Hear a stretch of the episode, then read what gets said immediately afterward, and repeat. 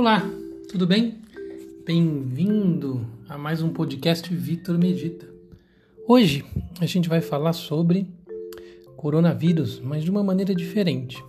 Nós vamos falar sobre a questão de como nossos hábitos e a nossa relação com os animais estão criando esse momento que a gente está vivendo. Os visons estão na mira em relação à luta é, contra o coronavírus. Visons são pequenos animais utilizados por causa dos seus pelos para se fazer casacos. São pequenos mamíferos, né? São os únicos animais conhecidos até agora que podem ser contagiados com coronavírus depois de infectar humanos.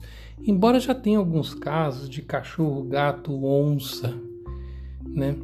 Mas uh, foi comprovado na Dinamarca e nesse caso eles estão exterminando os animais que estavam sendo criados para se fazer casacos para poder uh, conter uh, o avanço do coronavírus.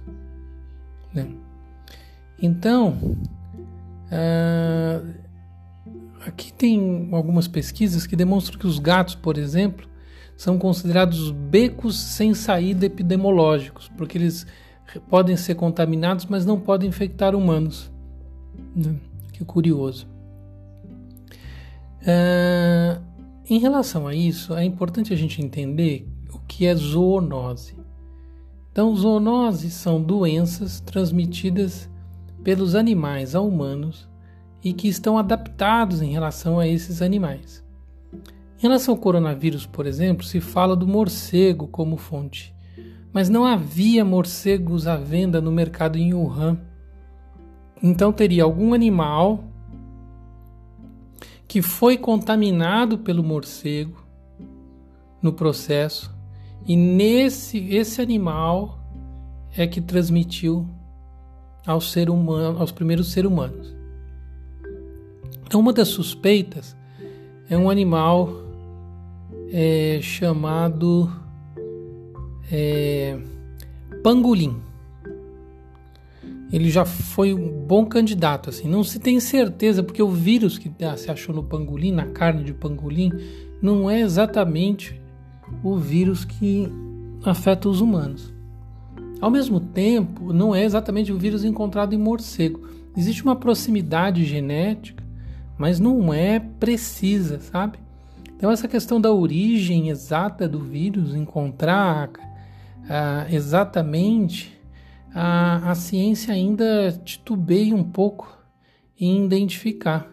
Esse caminho via morcego e pangolim, um animal silvestre, é, parece um, sei lá, parece um ratinho. ele, ele, ele não é um caminho que está muito bem definido. Não é a primeira vez que isso acontece, né? Nós tivemos outros, MERS e SARS, que foram outras doenças que é, se espalharam pela Ásia, foram contidas a tempo, ah, está, foram transmitidas por humanos, por human, pros humanos, através de camelos e chivetas, civetas, que é um carnívoro também, é, que se parece com um furão, né? Então, é,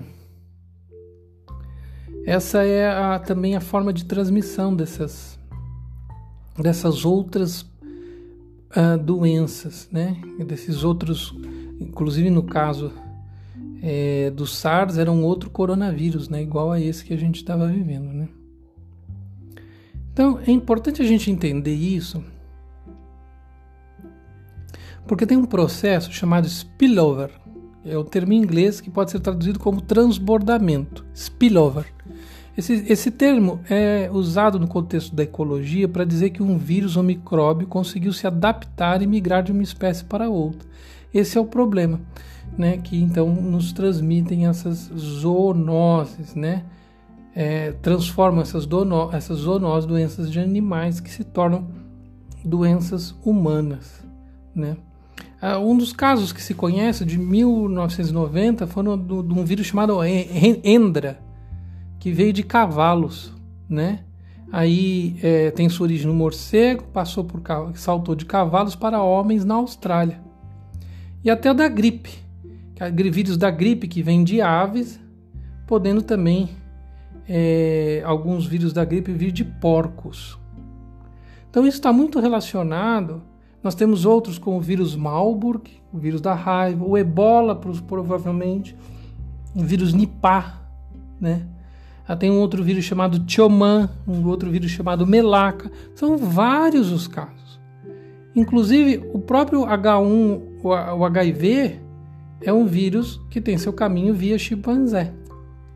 O vírus da febre amarela também salta de macacos para humanos. Né? Então, ah, você vai ter vários é, registros históricos desse acontecimento. E é importante a gente ver a forma como nós nos relacionamos com o meio ambiente, como os nossos hábitos de expansão, não só em tomar terreno desses animais, de regiões onde esses, esses animais estão recolhidos, no próprio processo de expansão da vida humana sobre o planeta, mas também o fato de que, no caso, por exemplo, dos coronavírus, essa contaminação cruzada de uma é por causa da forma como conservamos esses animais em cativeiro, né? E aí nós transmitimos então, né? Um animal transmite ao outro pela forma como o homem os coloca. É, ou seja, o consumo de carne, né, de carne, o consumo de, de origem animal, de itens de origem animal, é um dos principais causadores dessa questão. É importante se fazer essa reflexão, porque é, enquanto nós todos estamos passando por esses problemas, é, a causa, e, e, vamos né, com sorte encontrar a vacina, e, mas é, os próprios cientistas já alertam que não, é, não será necessário muito tempo para que outro uh, vírus salte de uma espécie para outra, porque nós não mudamos nossos comportamentos. Tão difícil, né, mudar os comportamentos, a gente vê isso na nossa sociedade, uh, porque eu estava vendo os estudos eh, de, que, de países em que o coronavírus foi contido. É, e nós temos Vietnã, nós temos Austrália, nós temos Nova Zelândia, é, nós temos a própria China, né? É, países onde eles fizeram um tratamento de ataque aos pontos em que o vírus se manifestava, um forte isolamento, é, uma ação efetiva, inteligente e proativa, onde não se contaminou a população e, e não houve impactos econômicos, não houve impactos sociais, é, um número de mortes irrisório. Então, é, isso também nos faz pensar sobre a questão da inteligência e se a gente consegue colocar a inteligência, a ação inteligente sobre os hábitos. Os países que conseguiram fazer isso tiveram uma efetividade muito grande nesse combate ao vírus.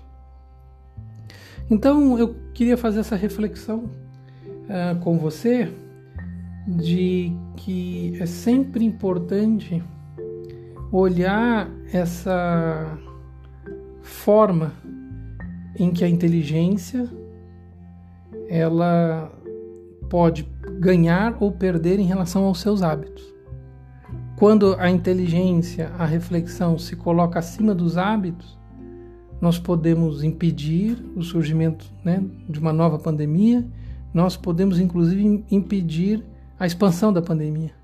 Mas quando os hábitos, os, os, os medos de mudança de hábitos se sobrepõem, nós teremos novas pandemias por causa disso.